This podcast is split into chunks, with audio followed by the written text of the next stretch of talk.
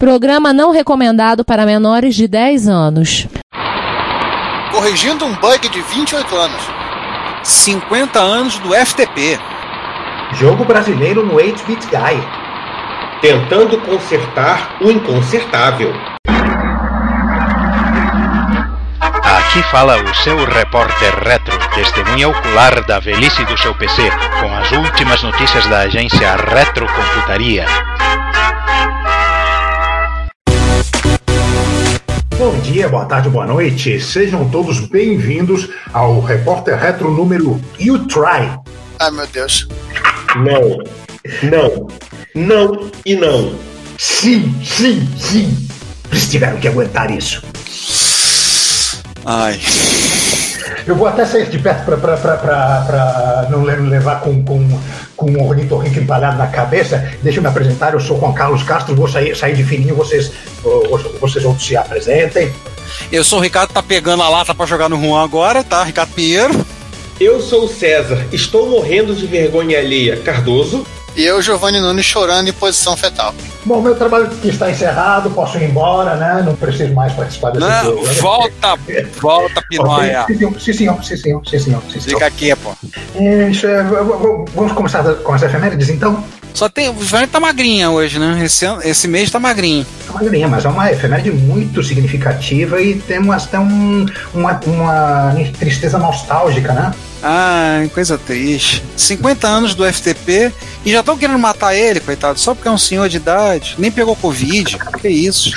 Pô, pelo menos de- de- deixar ele se vacinar, né? Pois é, deixa ele tomar vacina. Aí, sacanagem. Alguém aí na, na, na audiência, no público, pode estar se perguntando como é que um protocolo de internet pode ter 50 anos, dado que há 50 anos estava muito longe de existir TCP/IP, nada que se, que se parecesse com internet, né? Mas o File Transfer Protocol, né, o protocolo de transferências de arquivos, ele foi implementado originalmente em cima de um protocolo de rede bem anterior ao TCP/IP, mas já com as características do do, do protocolo FTP atual, bem mais rústico, com menos capacidades, mas, mas já era o FTP. Já era estranhão assim. o nome do protocolo de rede que ele usava por baixo, se não me engano, era NTP, confere. Não, NCP. NCP, isso. NCP. O FTP é nostálgico pra mim porque assim, foi as primeiras coisas que eu fiz na internet lá no longínquo ano de 1993. Comecei usando a internet, era Gopher e FTP. Nossa, na PUC, na- o- o- eu fiz um semestre e meio de de mestrado lá e a- o material para fazer trabalhos, a pessoa lá, você entra, baixa isso daqui, esse texto aqui, esse software aqui, você compila, pá. Foi assim, minha, minha introdução ao FTP. Eu usei- 94 isso. Eu usei muito FTP para baixar coisa na época. Lembro até hoje o warchive.wstl.edu, que acho que nem tá mais funcionando, ser do FTP. O FTP da Funet, que eu ajudei a criar. Famoso, saudoso FTP da Funete. É, Tucal- Tucals, lembram de Tucals? Tucol. Tucol fechou. Tucol Fechou fechou. também e, e não, e foi recentemente isso. Foi recentemente. Ah, tinha o Sunsite, o TSX11, né? E todos esses. Qual era aquele servidor que rodava em cima do Tops 20, que era que guardava aquele repositório, guardava o repositório do Sintel? Tinha um FTP que rodava em cima do Tops 20, que era dentro de uma base, da base do White Sands, base militar americana de White Sands. E ele tinha um limite tipo 10 usuários por vez, no máximo. E eu lembro que eu consegui logar no servidor dos caras, uma das vezes tentando eu consegui entrar. Me senti o máximo, né? Garoto aprendendo a usar a internet, né? Garotinho juvenil. Eu senti o hacker, o hacker. Não, teve quando eu descobri, quando eu digo na época na faculdade eu descobri o e-mail do presidente americano, isso em 93, teve um o administrador de rede da, da facu, do, do laboratório, porra Pinheiro, tu é hacker, isso que hacker? É nada, porra, eu só fui, só fui ler as coisas daqui, peguei lá, acessava, coisa, eu usei muito FTP, eu ainda uso muito FTP internamente, tipo, quando eu preciso transferir coisas pro meu, meu servidor interno, meu servidor de casa, a melhor solução para eu transferir é FTP. Vai eu lá, vou admitir, eu vou admitir, eu não, não- eu não uso mais, eu uso SCP, uso, fa- faço tudo por SSH, porque tudo quanto, quando é, quanto é máquina tem servidor e cliente SSH, é mais seguro, tem, além, além de de ser seguro tem a checagem né, intrínseca né, por, por, Não, eu- protocolo que eu acho mais confiável. E o FTP, assim, é- ele é um, ele é um protocolo completamente louco. Né? Você tenta usar o FTP como cliente, você tem aqueles comandos lá, né, do get, mget, né, Sim, sim. Só que aqueles comandos que você está digitando lá no, no cliente de FTP não são os comandos do FTP. O cliente traduz aqui, ou ele traduz aquilo para uma outra, para um, uma outro, um outro set de comandos, que aí sim é a comunicação entre a, a tua máquina e o servidor. Aquele protocolo é muito louco, ele usa duas portas e, e usa o cliente se conectando com o servidor e o servidor conectando com o cliente, dá umas maluquices absurdas. né? Aliás, O primeiro pesadelo de, de NAT, né, de mascaramento de IP, é, FTP. a- é, justamente por causa do FTP, né, que você tem aquele módulo para ficar é, tomando conta das conexões, né, tanto que depois inventaram um modo passivo para tornar o, o- o negócio um pouco menos louco, né? É, mas, mas ainda assim, é, mas ainda assim, você, você jogar um FTP dentro, assim, né, fazer um masquerading para você, é, um NAT, né, para você jogar um servidor de FTP dis- disponível para fora da internet e crianças nunca façam isso é, é, sem pelo menos, né, é, é, né, né, um SSL da vida para pelo menos é, encriptar o tráfego, ainda é uma loucura. Ainda é um troço que você. Tanto é que na prática é muito mais fácil você simplesmente botar lá um, um servidor HTTP e um virtual host com os arquivos. É, o HTTPS, o, o SSH, fu- funciona bonitinho, tem a mesma facilidade. Mas vou te dizer uma coisa: internamente na minha rede, o FTP para transferir de uma máquina para outra é muito mais rápido que o SSH e e é assim. É, você não pode ouvir, Daniel. Claro, Não, tá mas, mas, mas o FTP, é, na prática, ele não se preocupa com o que acontece lá embaixo. Tipo, se você desliga, você pega o FTP sem é, é, segurança, beleza. É, só para lembrar que isso não é um podcast sobre FTP, mas e nem sobre SSL, né? Mas enfim. É, mas eu só queria adicionar uma coisa, né? Esse, esse, essa vibe toda de, de nostalgia melancólica que vocês estão ouvindo é porque o suporte ao FTP nos navegadores, né? no, no Chrome, no Firefox principalmente, está com os dias contados, né? Você, atualmente, você entra num site de FTP, escrevendo, escrevendo FTP, dois barra, barra, nome do site, eh, caminho do, do- dos arquivos, tá? Pô, sempre funcionou desde sempre. E esse, e esse suporte, essa, esse tipo de URL está para ser deprecado. Não, já foi deprecado. Já, já não tem Acho mais. no Chrome, acho que Já. no Chrome, né? Não, não, não, não. No Chrome já foi deprecado desde 88 e no, e no, Mozi- no Firefox Eu tô no. é no 77. eu tô com ser o Firefox 88 aqui e já foi pro saco. o, o não, o, o Firefox é porque é tá certo. O Firefox acabou antes, porque saiu no saiu no Firefox 77. Nossa, eu não sabia que já tinha morrido. Já, já tinha morrido. Morreu no Firefox 77 e no Chrome 88. Façamos um minuto de silêncio para FTP. Pronto, acabou o minuto. Mas você ainda pode usar Internet Explorer, que tem suporte, né? É, cara, a, a- assim, a, né, a Microsoft está quase fazendo com, com o Explorer tradicional que fez com o Flash e, man- e, tipo, entrar na máquina de todo mundo e, e, né, e desinstalar. Né? Não, não que eu seja a favor desse tipo de coisa, mas eu acho que no caso do, do Flash, por exemplo. Eu, eu, eu passo aquele paninho para a Microsoft. Vamos parar de chorar os mortos e vamos começar a ressuscitar os mortos? Rise from your grave. O cemitério tava cheio, né? Tá parecendo. Hoje o episódio tá parecendo uma cena do thriller, né? Do Michael Jackson. É um cemitério militar, inclusive, né? Cemitério militar. Por que militar? Mundo tem patente aqui. Não, sei- não sei, não sei o que. Comodoros. Ah, sim, tá. Ai, ai. Não, cara, Bem. você, você, você não vai, não, você não vai chegar ao nível de horribilidade da, da, da minha piada inicial nesse episódio. Você, você vai ter que comer muito feijão com arroz, tá? Então a gente começa com. A gente já falou dele no vídeo passado, quando nós desejamos que todas as velas aromáticas sejam destruídas, né? Tem que acabar a vela aromática.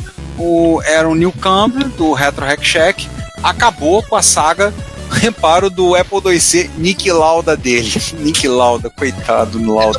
Mandar o nick Lauda dele. É, o, é, o cara sofreu, sofreu queimaduras terríveis, é, que acabou com a estética dele, mas continuou perfeitamente funcional. Igual o Nick Lauda. É assim, a tampa do micro ficou, vocês viram, quem assistiu o vídeo viu. A Ficou tampa do detonada. micro ficou a tampa do micro. Fim da história. É, a tampa do micro ficou pior do que a cara do Nick Lauda, né? E aí ele talvez já procurou uma tampa nova. E, aí esse último vídeo ele fala sobre a questão de uso do modem, ele usa um modem Wi-Fi, né? Então ele usa com SP8266, a questão do drive, que ele arruma um drive externo, e aí é a primeira vez que eu vejo, pelo menos eu, vi sobre o projeto RGB to HDMI, que aí ele mostra, fala lá, e aí ele tem uma playlist falando sobre RGB to HDMI, muito deveras interessante, que eu me atrevi a assistir os vídeos dele mostrando, montando, tudo lá. Muito interessante, uma maneira que se você, ti- você garotinho juvenil, tiver interessado em for daqueles audazes capazes de soldar SMD e disposto a comprar um Raspberry, usar um Raspberry Pi Zero para isso, é um projeto bem interessante para você tentar ver colocar uma saída, ligar numa TV normal, uma saída HDMI. Não pode E- pedir pro Homem-Formiga, não?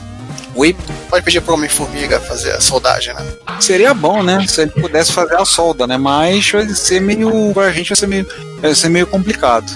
Mas assim, eu vi esse vídeo, eu assisti, eu vi toda a série né, dele, disso, bem interessante, que ele fez com, com o 2C ali, né? E tal, o 2C sem a carcaça, né? Inclusive ele estava em campanha para ver quem conseguia. Teve gente que ofereceu, vendeu uma carcaça para ele, tudo para substituir a que, aquela que ficou, ficou completamente virado do avesso. Então, bem legal.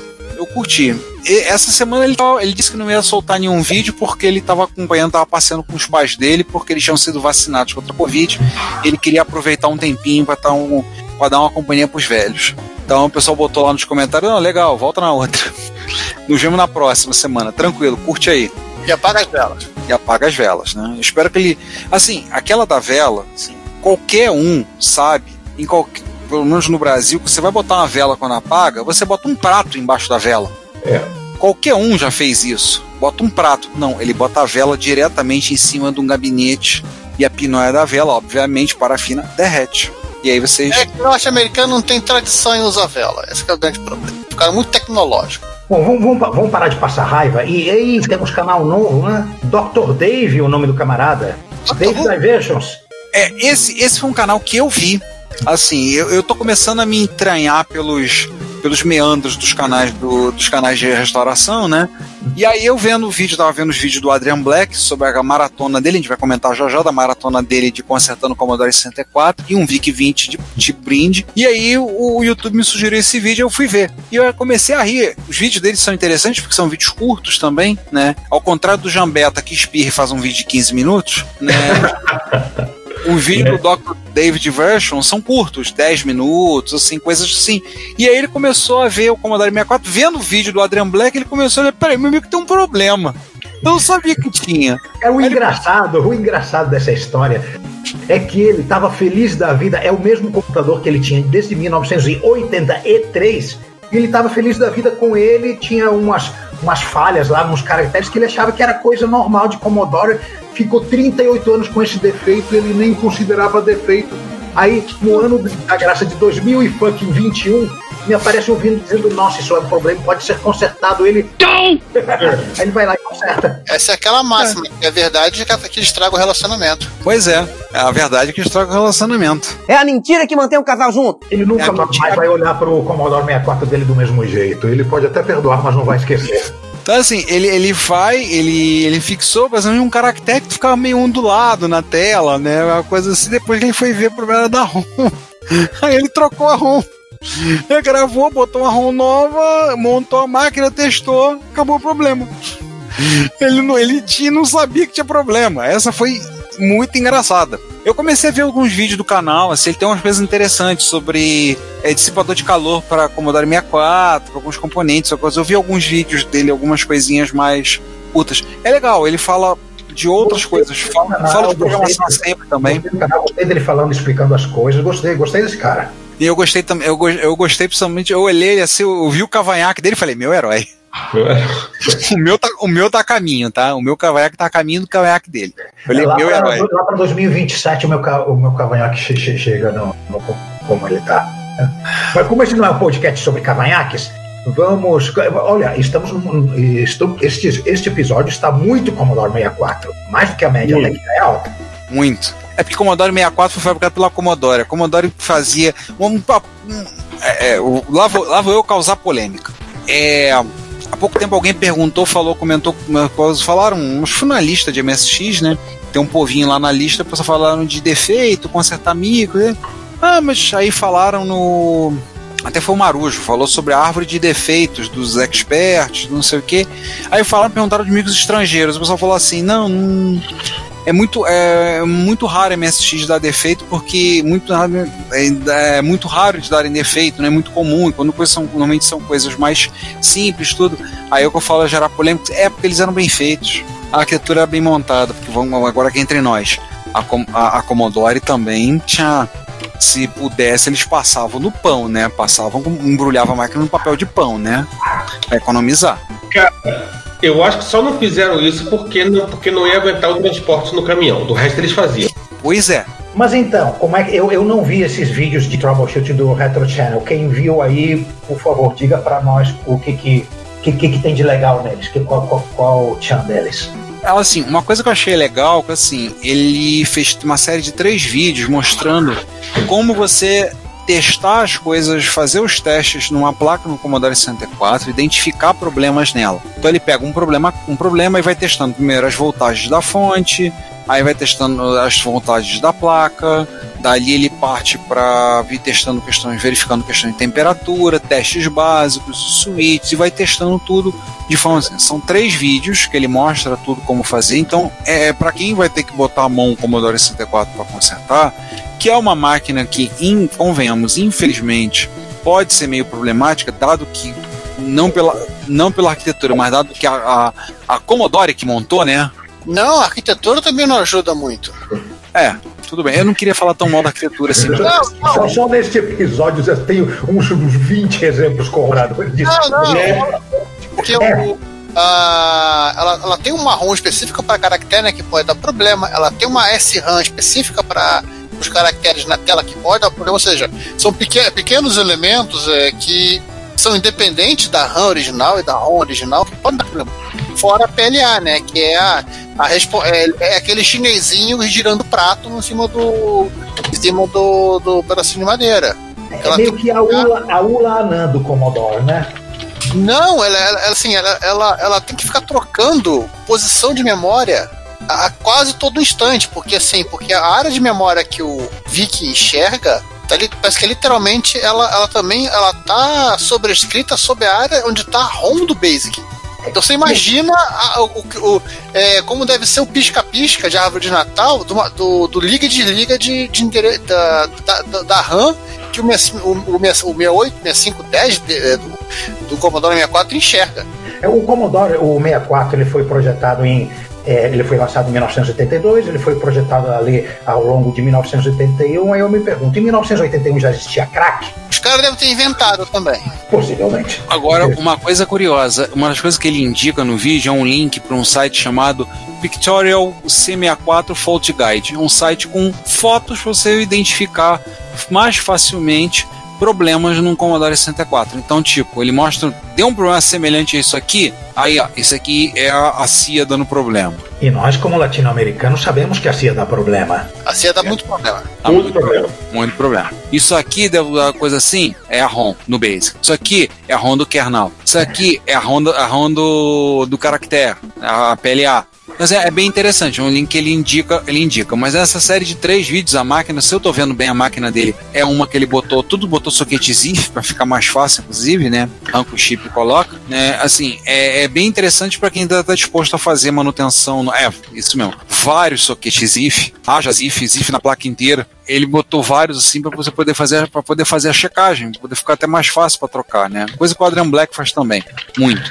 Sapeca e por falar em Adrian Black, Sim, falar em Adrian Black. Ele continuou o, o reparatom dele. Sim, sim, eu vi. Quem, quem trancou o Adrian Black no, no porão? Ele perdeu a chave. Acho que ele perdeu a chave no mês passado, o mês inteiro, né? Ele consertou, foram cinco ou seis Commodore 64 que ele consertou, acho que foram seis São no total. Cinco Commodore 64. Peraí, o primeiro vídeo é um só, o segundo vídeo é o dois e o três, se eu não estou enganado. Não, não. Ele consertou um, peraí, aqui tem um. É, no primeiro vídeo é um só. No segundo vídeo são dois. É, é Machine 2 é um, é um Commodore 64 feito na Alemanha Ocidental. Aí o segundo vídeo dele tem o 3 e o 4, que tá aqui no título, licença eu. E o outro vídeo tem o 5, peraí, tem o 5 e o 6. Só que o 6, o 6 é um Commodore 64 também? Não. Não, É, não. O 5 e o 6, mais o bônus. O bônus é o VIC-20, que o VIC-20 parecia uma laranja, né? Vic 20 sacou cheddar. O VIC-20 pertenceu ao Queiroz. O... Mas eu vi esses vídeos. Assim, é impressionante como a PLA dá problema, né? Porque a maior, a maior parte dos problemas que ele pegou foi a PLA. É o coração da máquina, né? É. É o chip que mais esquenta, inclusive. Sim, sim, sim, ele fala disso. Que mais ele teve trabalho foi com as PLAs. Mas teve coisas mais, mais distintas. Teve uma máquina, teve uma máquina que não deu quase trabalho pra ele, identificou fácil o problema. Ele arrancou o chip, ele, ele inclusive no, primeiro vídeo, que a gente já comentou antes, ele faz uma coisa muito legal, né? Que ele chega e diz: olha, ferramenta pra consertar. A primeira coisa mais importante, um Commodore 64 funcionando. Aí ele trocou É. o soquete por soquete ZIF, ele, ó, tira o chip, arranca e bota, vai ligando, vai testando. E o cartucho de teste, né? O cartucho diagnóstico, essas coisas assim. Mas é bem. Essa série do Aram Black é boa. É bem interessante. E ainda não acabou o Commodore 64, galera. Fica, vai ter bolo.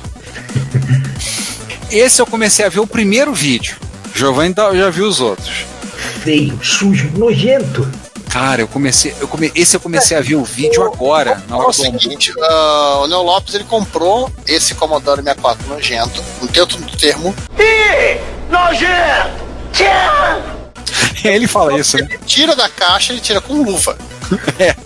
Ele O manual, o manual você devia estar enterrado do Coliseu. O manual tá se desfazendo, verdade. Fez o manual. S- São os manuscritos do Mar Morto aquilo, né? É, Acho que o manuscrito do Mar Morto tava em melhor estado. Olha, não duvido não, viu? o manuscrito do Mar Morto não tava em alemão.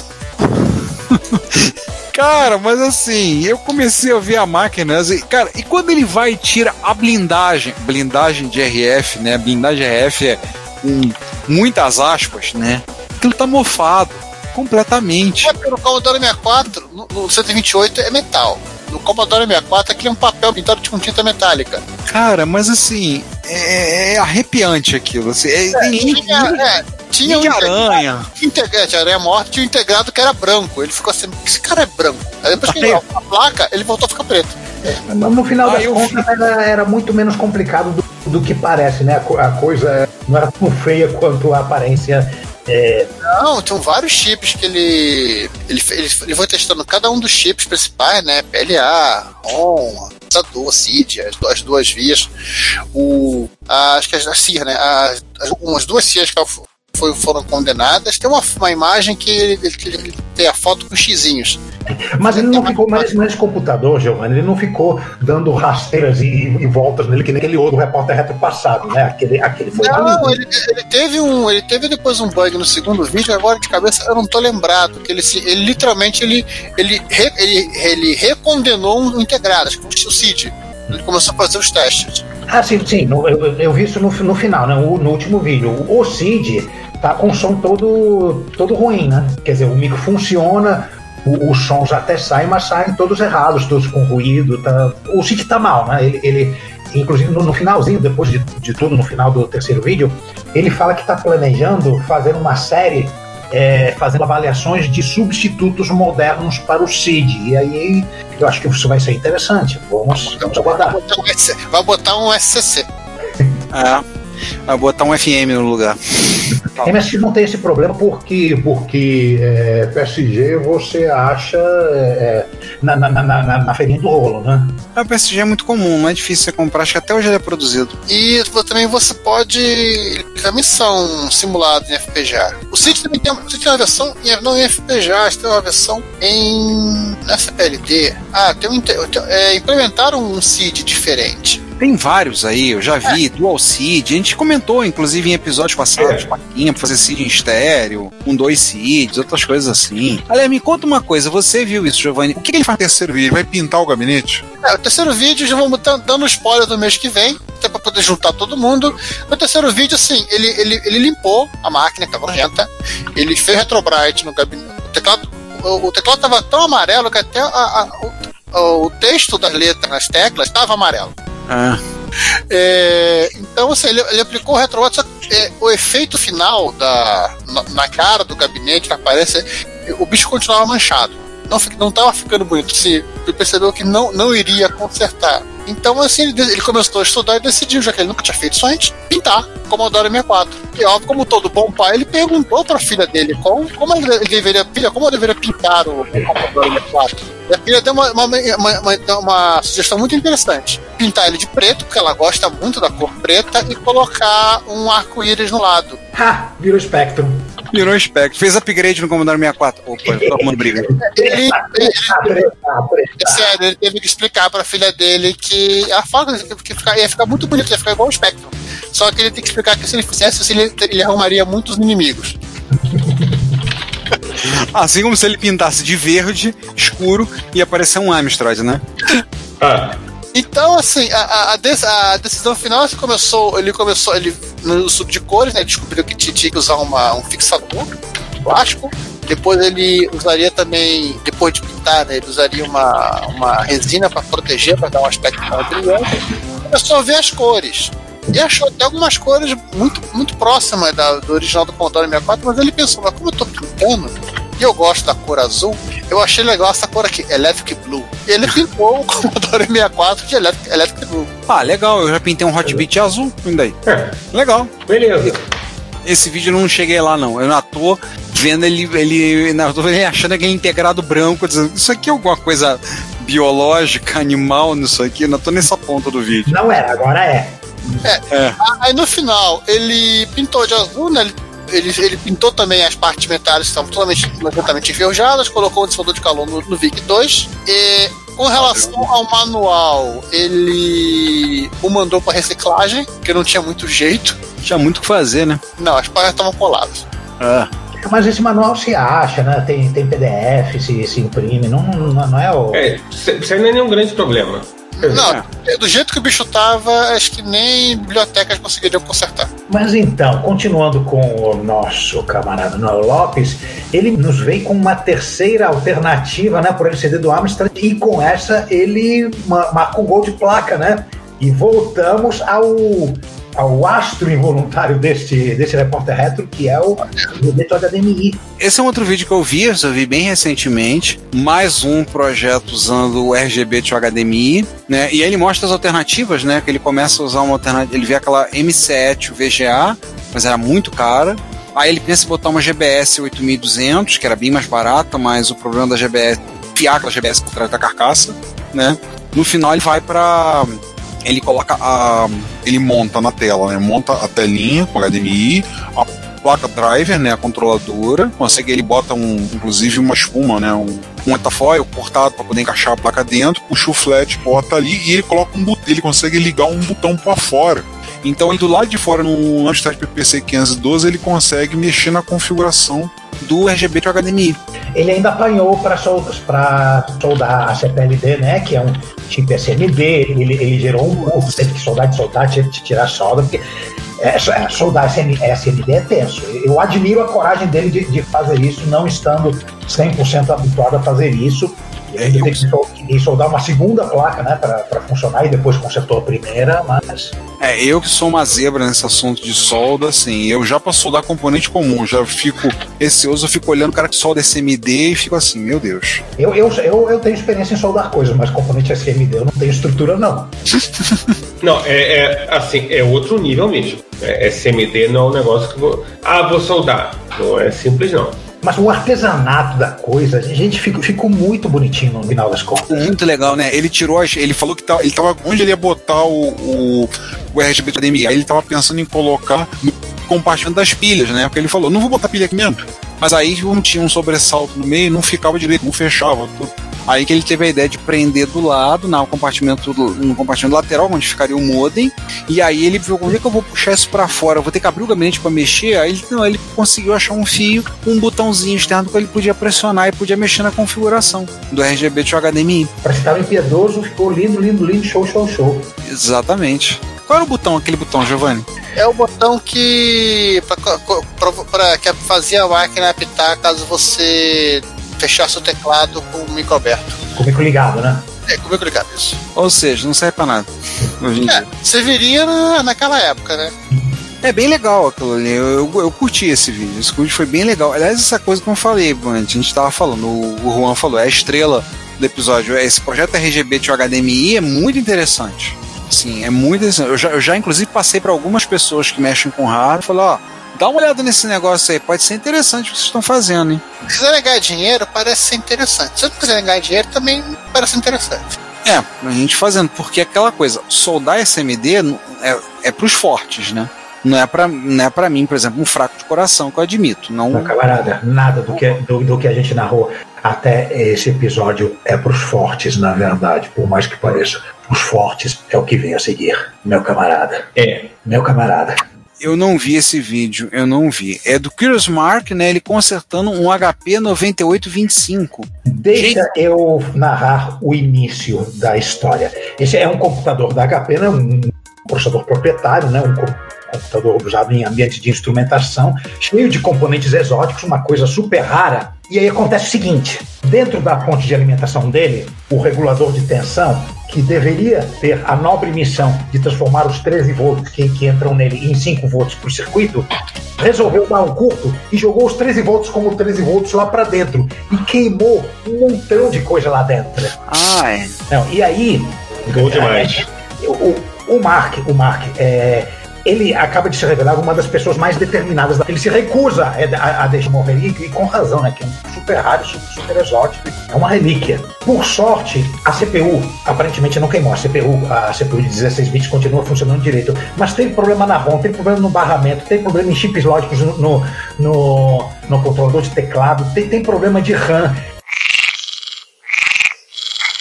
Ele eh, ainda teve chips que ficaram fragilizados e, e- e terminaram de, de, de morrer enquanto ele estava tentando consertar outros. Meu amigo, nós temos seis, seis, meia dúzia de vídeos aqui. Gente, estranho pós-traumático de chip. Detalhe, não acabou. Não acabou, não acabou. Não. A muito custo ele conseguiu fazer a, Ah, no sexto vídeo que, que, que, que saiu uns quatro dias atrás, cinco dias atrás, no, momento dessa gravação. E ainda vai ter mais. Com, com certeza essa novela ainda vai se estender por algum tempo, mas o camarada não desiste. Ele está determinado a não, não deixar o, o micro morrer. Não deixe o samba pô, essa máquina é surpreendente. O chip aqui tá escrito assim, Made in USA.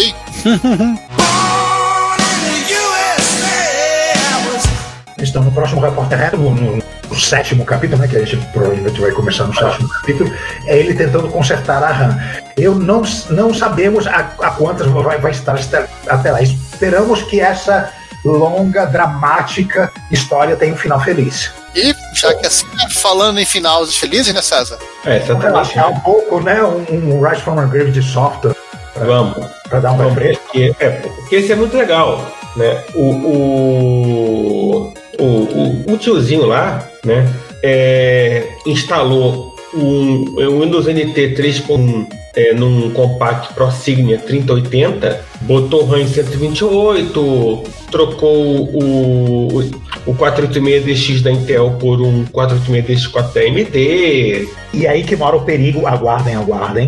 Beleza, ó, instalou o Windows NT, Sei lá, aquele maquinão pra rodar NT, coitado. NT 3.1, aquele maquinão. Porque parece que eles falam das máquinas que a Microsoft realmente tipo, testou o NT 3.1. Tal, aí beleza.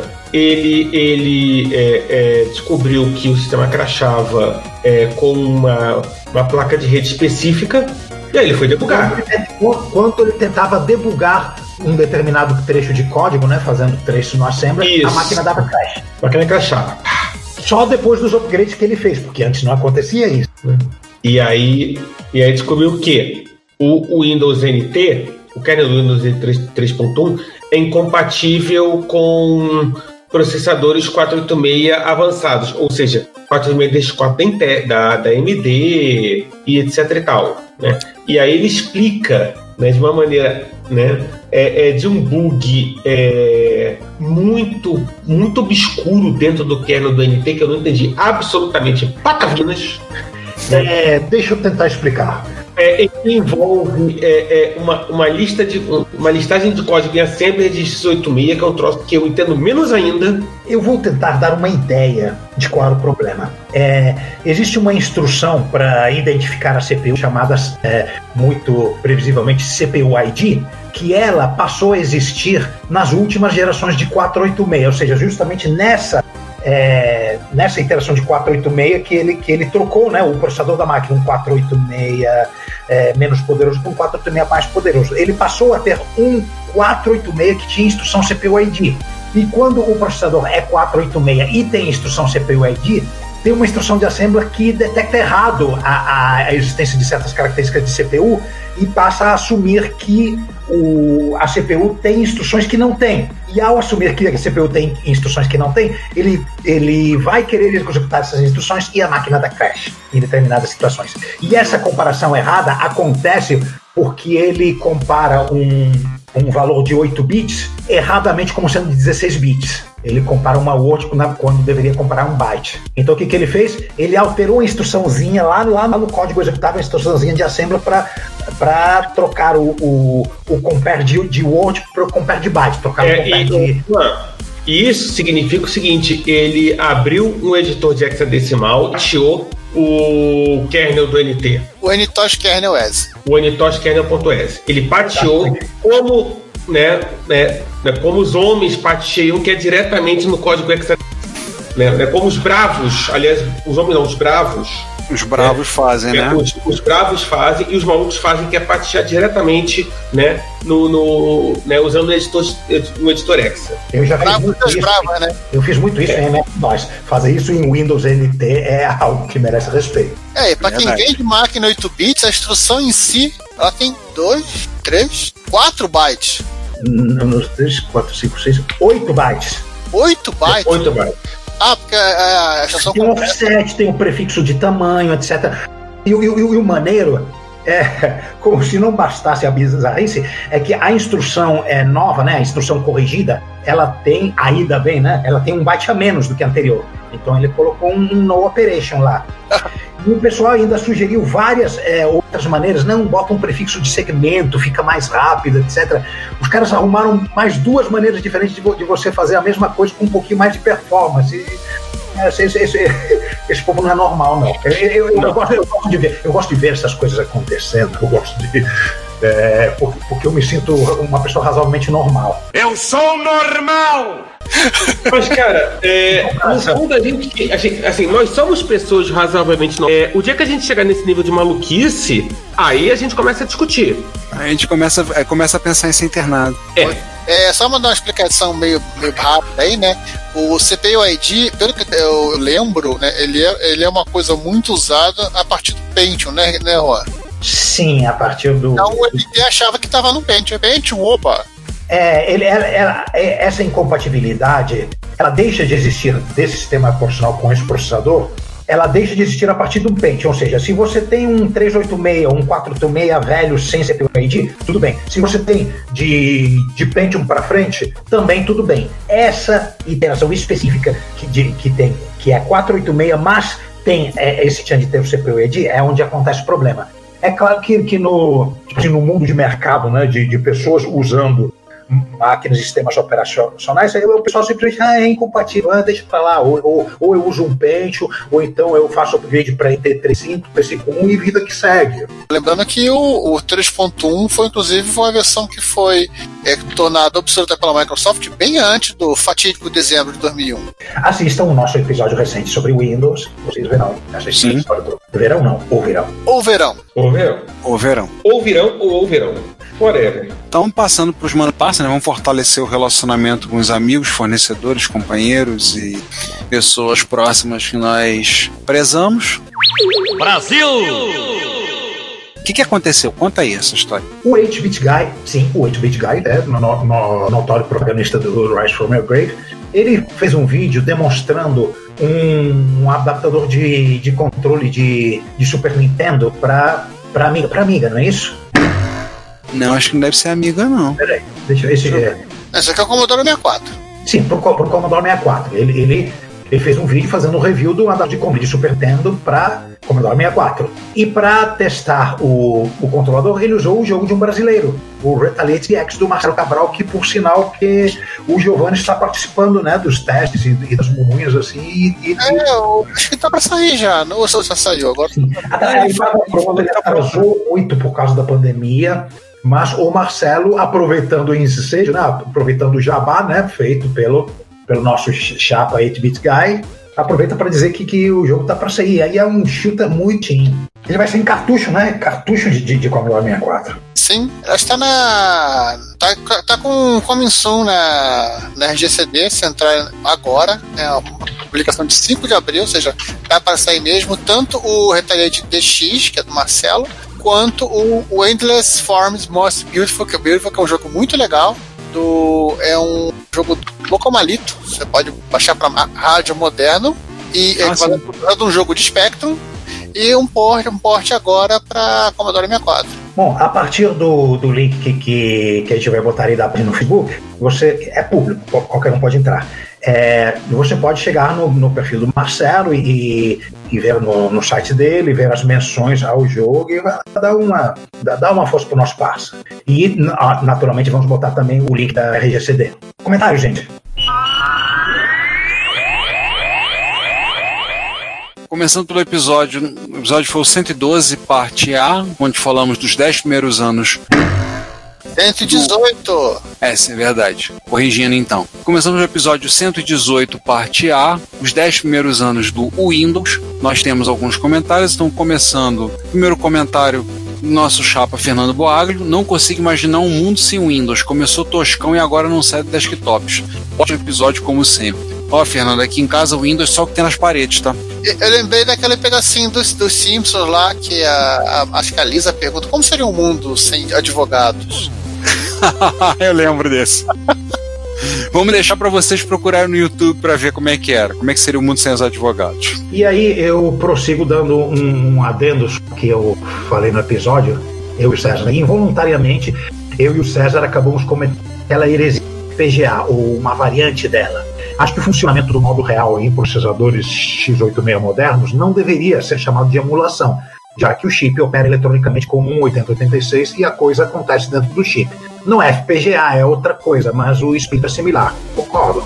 É, é, deixa por aí mesmo. E o Ricardo Berlim comenta: excelente episódio, curto muito a retrocomputação da era PC, que é mais próxima de mim, apesar de ter tido um SX Gradiente e vendido na caixa na época do meu 486 DX4, que é arrependimento. Não, não. Ainda bem que você considera isso um arrependimento, ou você ia, o pessoal aqui ia te, ia te olhar atravessado, né?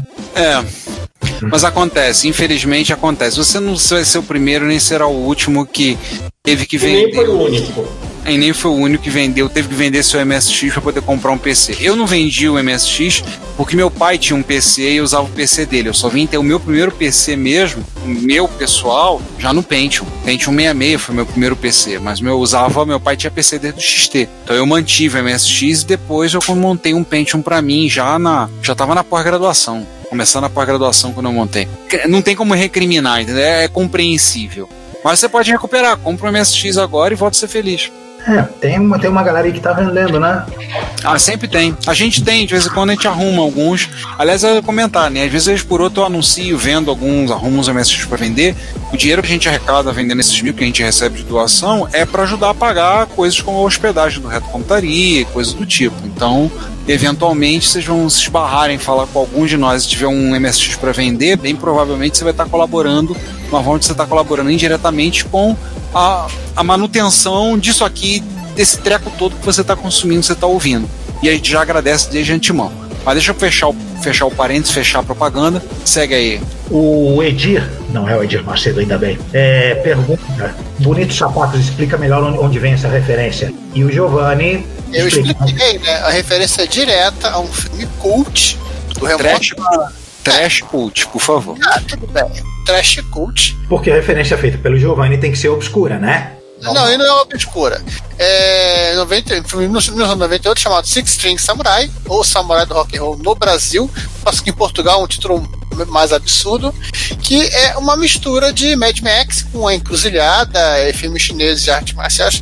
Acho que ele ganhou, ganhou o prêmio de fotografia. Sim, o Lance Mandia ganhou o prêmio de fotografia no Sundance, no Festival de Sundance. E. É, e, tem, e tem uma banda que toca que são os Red Elvises.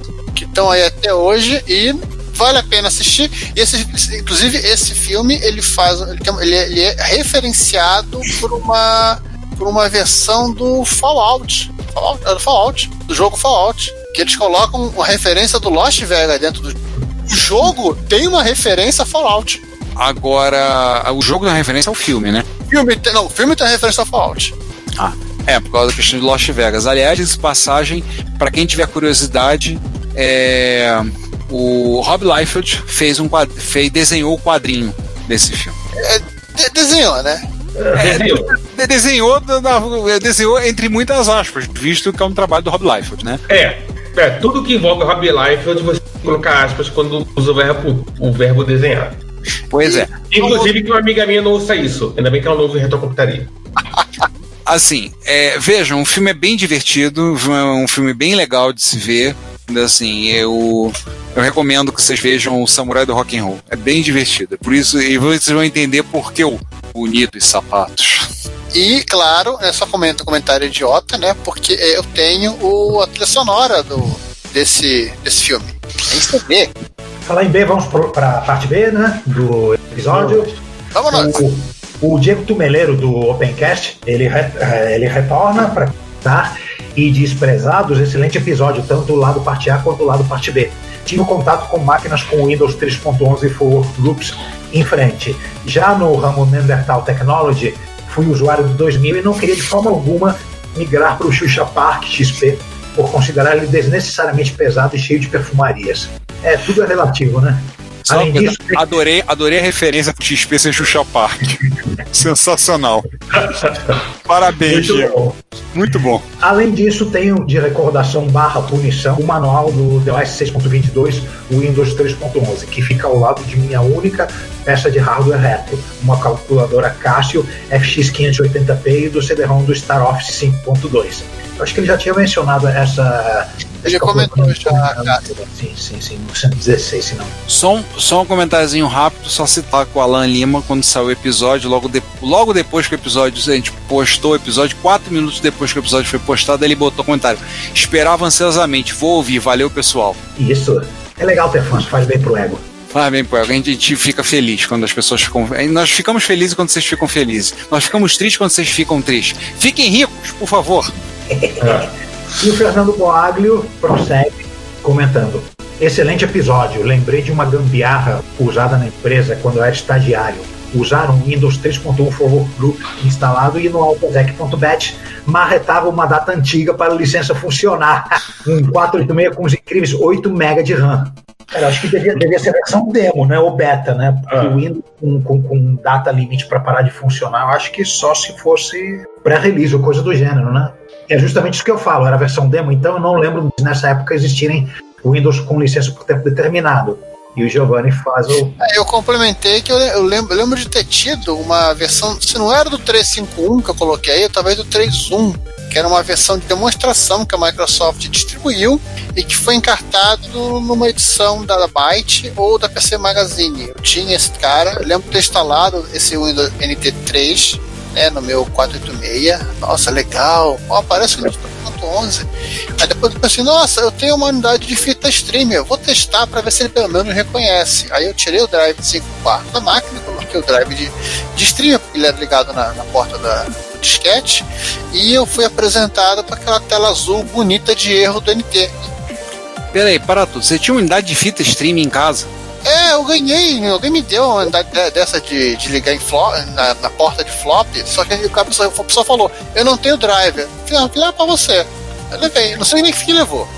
O curioso é o seguinte, eu não entendi o que, eu- o que estava acontecendo, eu dei várias inicializações, o troço continuou na tela azul, não entendi o que estava acontecendo, e tudo bem, botei o drive de volta no lugar e o NT voltou da boot. Ou seja, Não era era era a falta do drive.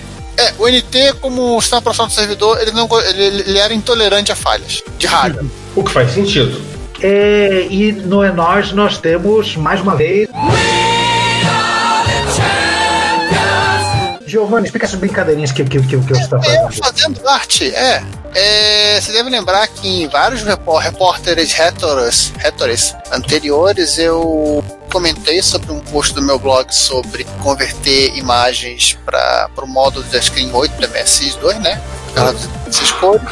E logo em seguida eu comecei a fazer uns testes também com 16 cores, porque é o seguinte, porque muito material que eu li, a pessoa a- é, sempre havia o comentário. Aí você pega as 16 cores que mais se repetem e usa a paleta. Só que esse, vários desses documentos ninguém explicava como fazer isso. Então eu acabei estudando e para descobrir como é. Isso é a primeira parte, né? é, explicando como é o processo de conversão de uma imagem RGB de hoje 24 bits para o RGB de 9 bits dos MSX2, ou seja, fazendo todos os passos de, de toda a matemática linda e maravilhosa que você aplica para fazer a redução de cores e procurar a cor mais próxima na hora para fazer que essa imagem de muitas, muitas, muitas cores fique só com 16. Tem o. Você me falou disso, me lembrou do trabalho do Marcelo Silveira, né? Que ele tem mantido. Tem mantido o programa dele, né? Para conversão de imagens para MSX, pra, de PC para MSX ou MSX, MSX Viewer. Eu não lembro o nome. Mas tá lá no site dele, inclusive tem versões novas do código. Silveira, no caso, foi o trabalho dele na tese dele de mestrado, foi trabalhar com, com imagens, com cores, assim, por, por conta do. Na tese dele, ele fez engenharia na UERJ, e aí a tese de mestrado dele trabalhava com isso. Ele pegou e viu isso e falou: bem, vou aplicar isso para MSX. E aí ele tem a ferramenta, inclusive tem versão agora para. Acho que está em código aberto, inclusive, até se você quiser depois dar uma olhada, e tem versão para Linux também. O Rafael Bem Chanoni, ele tem também o conversor, né, que ele desenvolveu para vários formatos de, de telas de, de imagens para telas de MSX. Só que eu tô, tô literalmente na arte de vou tentar descobrir sozinho. A falta do que fazer é o que move o ser humano. Também. Tá. Principalmente. É, na verdade, esse post, ele, ele, ele- ele, na verdade, esse, post ele surge por conta da, de um verbete, não, não um verbete, uma página, um post do, do Rosetta Code, que é um site que você. Ah, como eu faço compactação LZW? Então, várias pessoas publicam, né? Ah, em Sim. C, em C++, em C Sharp, em Python, em Perl. Aí eu fui lá no do, do de Python para ver como é que era a redução de cores. E o cara usou, usou a biblioteca do Pillow, que também uso aqui para PNG, e fala é, Pillow Image.quantize, tá? Grande bosta. É, Como é que é o resto da história? Como é que faz? Mas eu tenho vontade de, de po- postar esses códigos lá só para só, de- só pra, pra servir de exemplo. Bota. Aliás, eu sei que existem outros métodos matemáticos muito mais sofisticados do que a, a minha quase força bruta para achar, achar as cores, as cores iguais, várias hipotenuses, mas Tem um artigo que saiu na Clube MSX, eu acho que é na. Eu não lembro o número da edição, deve ser na 6 ou 7, escrito pelo Leandro Correia, aqui do Rio, que ele fez um negócio desse só que usando Blitz Basic. Ele usou coisa com força bruta. Mas era mais ou menos essa, essa ideia de fazer. Tá, Amiga, falou. né? Blitz Basic é pra amiga, né? Não, pra PC, pra PC. Ah. Ele usou em PC mesmo. Mas acho que foi Blitz Basic que ele usou, ele usa no PC. E ele fez lá pra obter uns resultados interessantes também. Depois se É, dar eu olhada. artigo, ele, ele fez para Screen 2. Ele usou uma É. outra forma de, triângulo, de triangular, as- curar as cores para paleta. Aliás, Screen 2 é uma coisa que eu não tô com vontade de fazer. É, não, porque, convenhamos, já assim, é, com todo respeito a quem é o pessoal que é apaixonado pelo MSX1, gente, vamos trabalhar, vamos focar, aproveitar as outras plataformas, as outras versões do padrão, né? Hoje teve uma pessoa, tô começando o meu projeto, meu editor de texto, o cara falou, ah, mas você podia fazer assim, sei que, ah, podia. Eu falei, eu falou assim, ah, tem gente que falou assim, ah, mas o seu editor, eu sei, não, tô usando a VRAM, eu tô trabalhando em screen zero, tô usando a VRAM pra guardar. Ah, mas se for um, uma VRAM, for só 64K, que é o mínimo que o padrão MSX2 aceita, né, 64K. Falei, simples, eu vou, vou aproveitar setar um negócio. Se tiver 64K, o programa se recusa a funcionar. Ah, mas a gente vai lá e craqueia o programa pra funcionar. Eu falei, beleza, vai lá. Virei pro pro cara e falei assim, vê lá, pode mexer ele. Ah, mas seria bom se as 80 colunas, seria bom se ele trabalhasse pra 40. Eu falei, o código está aberto, está no GitHub. Você vai lá e modifica pra funcionar com 40 colunas. Pergunta idiota, você acha que o cara vai fazer isso? Ficou assinante. Pois é. E eu tô comendo, tô cuspindo fogo aí pra fazer, porque eu, como programador, eu parei lá atrás, né? Tô cuspindo fogo pra fazer a coisa funcionar, mas vai sair. Vai sair, mas é exigência. MSX2 ou pra cima, 128K de VRAM. Pronto. Talvez eu nem exija DOS 2. Talvez só exija DOS 1. Mas Vai ser esse padrão, acabou. E não enche, não enche a paciência. Tem gente falando, ah, mas você podia usar a Mapper. Eu falei, é legal, mas eu, eu já tô com as rotinas prontas pra ver RAM. Você me ajuda? Você me passa as rotinas prontas pra Mapper, pra usar pra Mapper? Porque as rotinas que eu tenho pra Mapper, ou eu copio pra Mapper caractere a caractere, o que vai ficar lento, absurdamente lento, ou eu tenho que trocar uma página, um segmento inteiro, que não dá. Eu quero copiar uma sequência, tipo, eu quero copiar um trecho da memória pra um segmento da Mapper. Você Porra, pode dar uma estratégia Microsoft e botar cada linha de texto numa sequência de mapper. Ai, Jesus. Ai, mas tem gente dando. É, é aquela coisa, tem muita gente pra dar pitaco no trabalho dos outros. Né, você podia fazer assim. Eu virei pro cara e falei assim: "Ah, você podia me arrumar a rotina, né? Se vocês me arrumar a rotina pronta, ajuda. A de Verram eu já tenho pronto, tá funcionando. Entendeu? Claro que depois, eu ter uma rotina pronta de mapa, é só substituir as rotinas, fica fácil de fazer. Mas. MSX2, o MSX2 com 128K de VRAM é padrãozão. Todo mundo tem. Todo mundo tem assim. Todo mundo tem um MSX2. Quase a maioria dos MSX2 tem 128K de VRAM. Pronto, acabou. Tá aí. É um ou dois só que, que, que sai com menos que isso, né? É o, é o MBH3 da Itachi e os dois MBH3 que eu conheço que estão na mão do pessoal aí já tiveram essa memória expandida, que é o meu e o do Danilo Ângelo. Aliás, um abração pro Danilo que tá dando sequência ao, às sessões da workshop dele de programação C. Inclusive, no dia que nós estamos gravando, tá tendo mais uma sessão e eu não estou assistindo de novo, é, infelizmente. Continuaremos mencionando esse, esse curso que está. Os sim.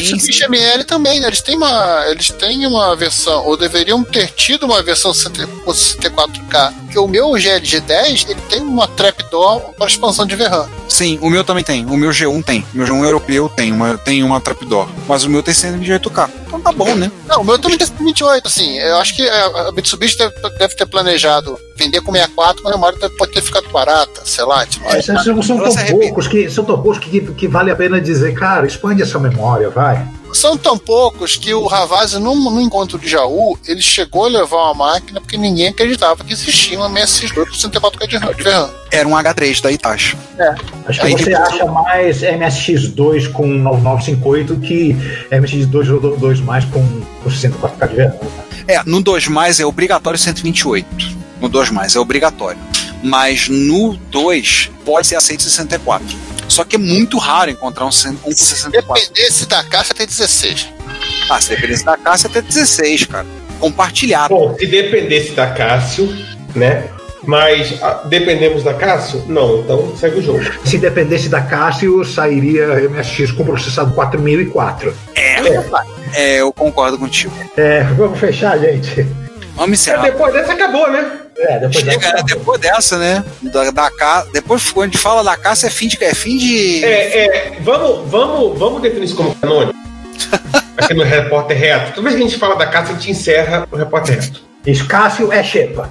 É, Melhor não, a gente pode ter um Ryza for uma greve de caixa, a gente vai parar a gravação. não, não, não, mas, não, não, mas aí a gente deixa pro final. Isso é A gente muda a ordem.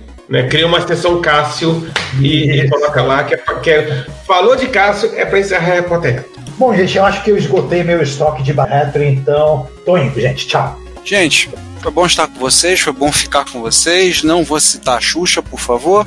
Tô indo embora. Até mais. Voltamos no próximo episódio aí. Espero que vocês se divirtam. Nos vemos lá. Até. Bom, a gente volta em junho, né? Da- Daqui a uma semana, eu acho. Sei lá, não, tô com, não puxei agora o, o- o calendário. E é isso, gente. Então fiquem aí, tranquilo, tranquilos, né? É, Troquem os capacitores dos seus micros clássicos e tchau. Gente, até mais. Agora eu vou testar o Canon. Cássio. Assine a newsletter do Retro Computaria, a RetroBits, e receba no seu e-mail toda sexta as novidades do mundo da retrocomputação. E fale conosco, comente nos episódios, nas postagens, nos mande e-mail em retrocomputaria.gmail.com. Procure também o nosso perfil no Instagram, no Facebook, no YouTube ou no Twitter e manifeste-se. Seu comentário, você sabe, é o nosso salário. Obrigado por nos ouvir e até o próximo episódio.